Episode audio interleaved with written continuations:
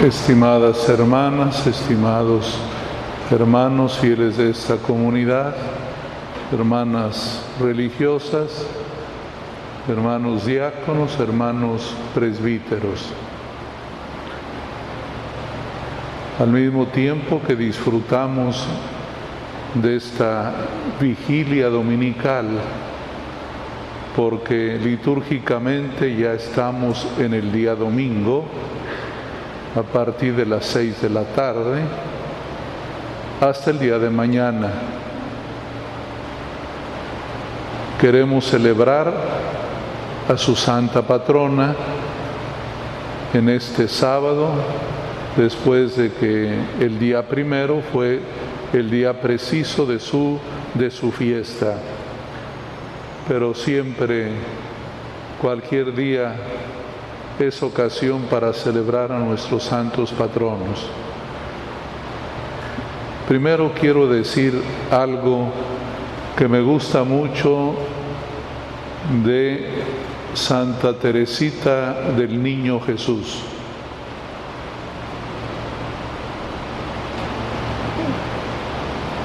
Lo primero es que ella es la santa de la pequeñez, del diminutivo, porque leyó las palabras de Jesús diciendo que es necesario hacerse niños para entrar en el reino de los cielos. Solo quien se hace pequeño, humilde, puede aspirar al cielo.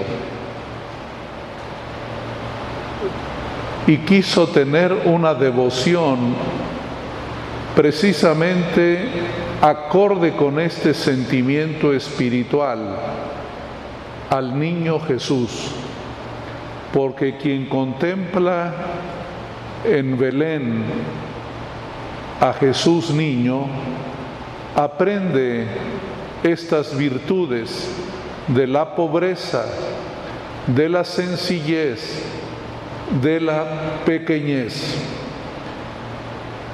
Nosotros cuando ya nos hacemos grandes de edad, corremos el peligro de tener pretensiones, de pensar que somos importantes o al menos que tenemos mucha fuerza. Nunca hay que olvidar cuál tiene que ser nuestra estatura, siempre pequeños ante el Señor. Allí en Belén me cuentan un detalle muy bonito, que para entrar a la basílica la puerta es bajita, de un metro y diez centímetros, de tal manera que todo aquel que entra tiene que hacerse chiquito para recordar que la humildad, la pequeñez, es la entrada al encuentro con el Señor. Y esta es la espiritualidad que debe respirarse en esta comunidad, en esta parroquia. A propósito, también saludo a los hermanos que están en la capilla de Fátima, miembros de esta comunidad parroquial, a todos. El ejemplo de Santa Teresita nos invita, nos anima a ser pequeños, a ser sencillos, a ser humildes. Y la palabra del Señor creo que ilumina también estos deseos de Santa Teresita. Ella siempre se sintió parte de la iglesia. Su pertenencia a la iglesia estaba muy arraigada en su corazón. Ella misma cuenta que cuando estaba inquieta de cuál tenía que ser su lugar en la iglesia, leyendo a San Pablo en la carta a los Corintios, en la primera carta, vio cómo el cuerpo de Cristo, que es la iglesia, está compuesto de muchos miembros y cada miembro es importante. Y ella se pregunta, ¿qué miembro soy en la iglesia? Y dijo, quiero ser el corazón para amar, pertenecer a la iglesia, hermanos, no ver a la iglesia como algo distinto a nosotros, como aquellos que critican a la iglesia católica y son católicos. Al mismo tiempo son y no son.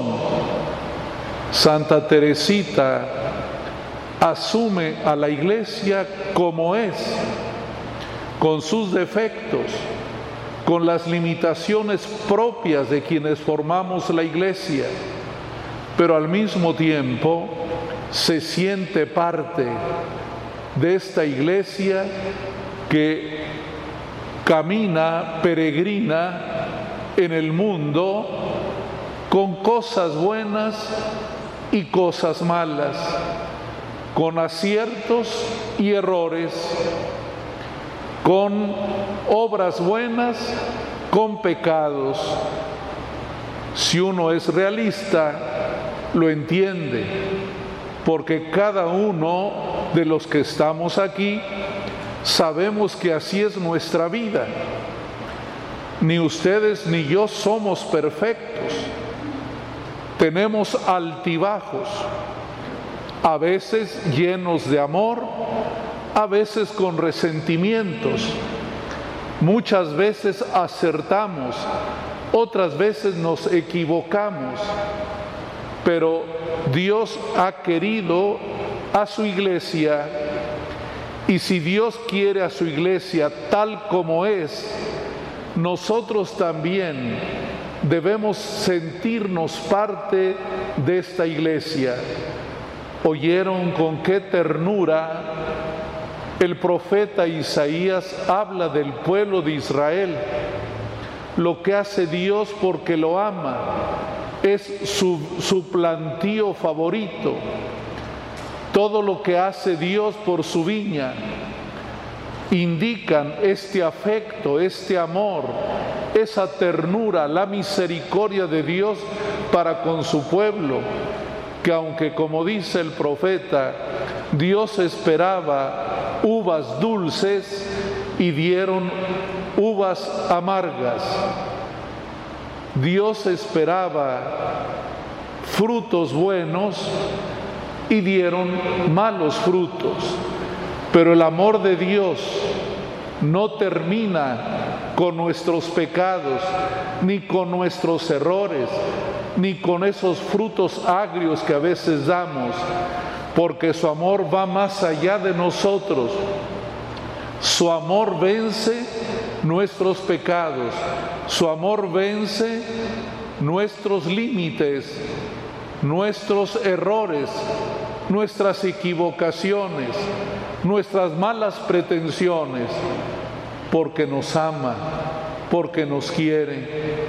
La parábola que oímos describe con todo realismo cómo es la humanidad, cómo somos los seres humanos, agrios, ingratos, violentos, Toda la parábola va describiendo las reacciones de aquellos hombres que alquilan la viña. Llegan los servidores y los matan. Viene el hijo y con mayor rencor lo matan. Se olvidan de que no son dueños de la viña, de que no les pertenece eso que tienen, que eso es del dueño que eso no es de ellos. Se nos olvida que este mundo tan bello no nos pertenece, es de Dios, solo de Él. Nosotros estamos encargados de cuidarlo, pero nunca somos dueños, nunca este, podemos pretender ir más allá de nuestro propio lugar. pero el amor de Dios no termina. Por eso, ante nuestra acritud, es decir, ante lo agrio que somos, Dios nos da dulzura. Ante la agresividad que tenemos, Dios responde con ternura.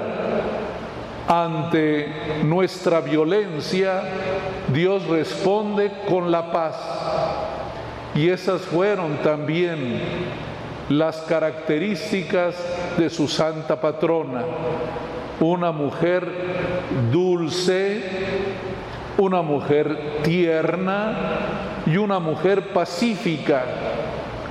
No quiere decir que ella no tuvo problemas.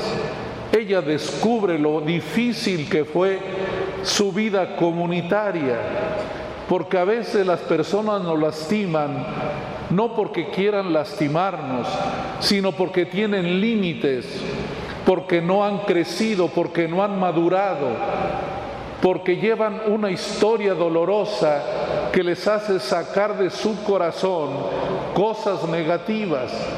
Y así tenemos que convivir, soportándonos unos a otros, cada uno con sus límites, cada uno con sus defectos, cada uno con su falta de madurez.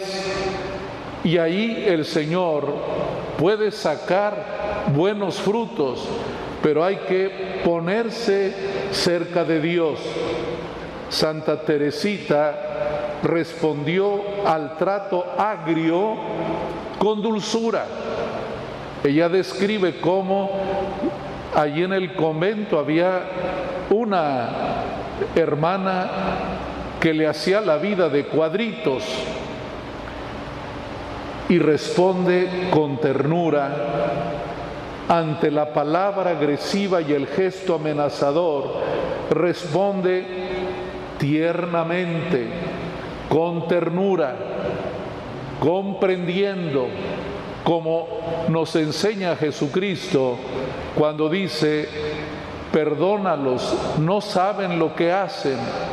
Hermanos, la gente que es mala con nosotros ignora lo grave de su actitud, no se da cuenta hasta dónde llega lo malo que hace, no mide, no mide, lo hace de modo irresponsable, como lo dice el Señor, perdónales no saben, no saben lo que están haciendo, son imprudentes, no miden sus palabras, no saben cuánto dañan y ante la agresividad se responde con la paz, que es lo que nos ha descrito la parábola del Señor. El Señor perdona, tiene paciencia, nos anima, nos comprende, pero no deja de llamarnos, de llamarnos a la conversión, porque sabe que en ese carácter agrio, difícil, sufrimos y hacemos sufrir, que ante ese carácter agresivo no solamente lastimamos, sino también nos dañamos a nosotros mismos que en esa violencia, ya sea verbal y peor cuando es violencia física, no solamente dañamos a la persona que está ahí, también eso nos lastima y nos daña. Les animo pues a mirar en Santa Teresita un ejemplo de santidad, una seguidora de Jesús una discípula fiel del Señor y que sus virtudes eh, las valoremos y le pidamos al Señor que nos ayude porque no es fácil ser dulce, ser tierno, estar en paz. El mundo nos hace, nos pica las costillas para ser malos, para ser negativos, para responder del mismo modo. Saben que yo no veo los comentarios de Facebook porque hay mucha gente que insulta Yo no veo las notas de los periódicos porque hay mucha gente agresiva. No hay que contaminarnos de ese espíritu agresivo. Hay que tener paz y tranquilidad. Dios le concedió a Santa Teresita una vida breve, 24 años. Madura, crece, llega a la plenitud porque Dios estaba con ella. Pidamos esta gracia al Señor y los animo para que trabajemos, que esta comunidad sea una comunidad de hermanos. Hoy el Papa Francisco en Asís firmó su encíclica que se llama Todos Hermanos de la espiritualidad de San Francisco de Asís. El Papa nos llama a vivir como hermanos, a superar las diferencias, a superar los problemas, a estar siempre con el Señor. Que Dios los bendiga y ánimo, porque siempre hay esperanza, siempre hay un futuro como Dios lo quiere.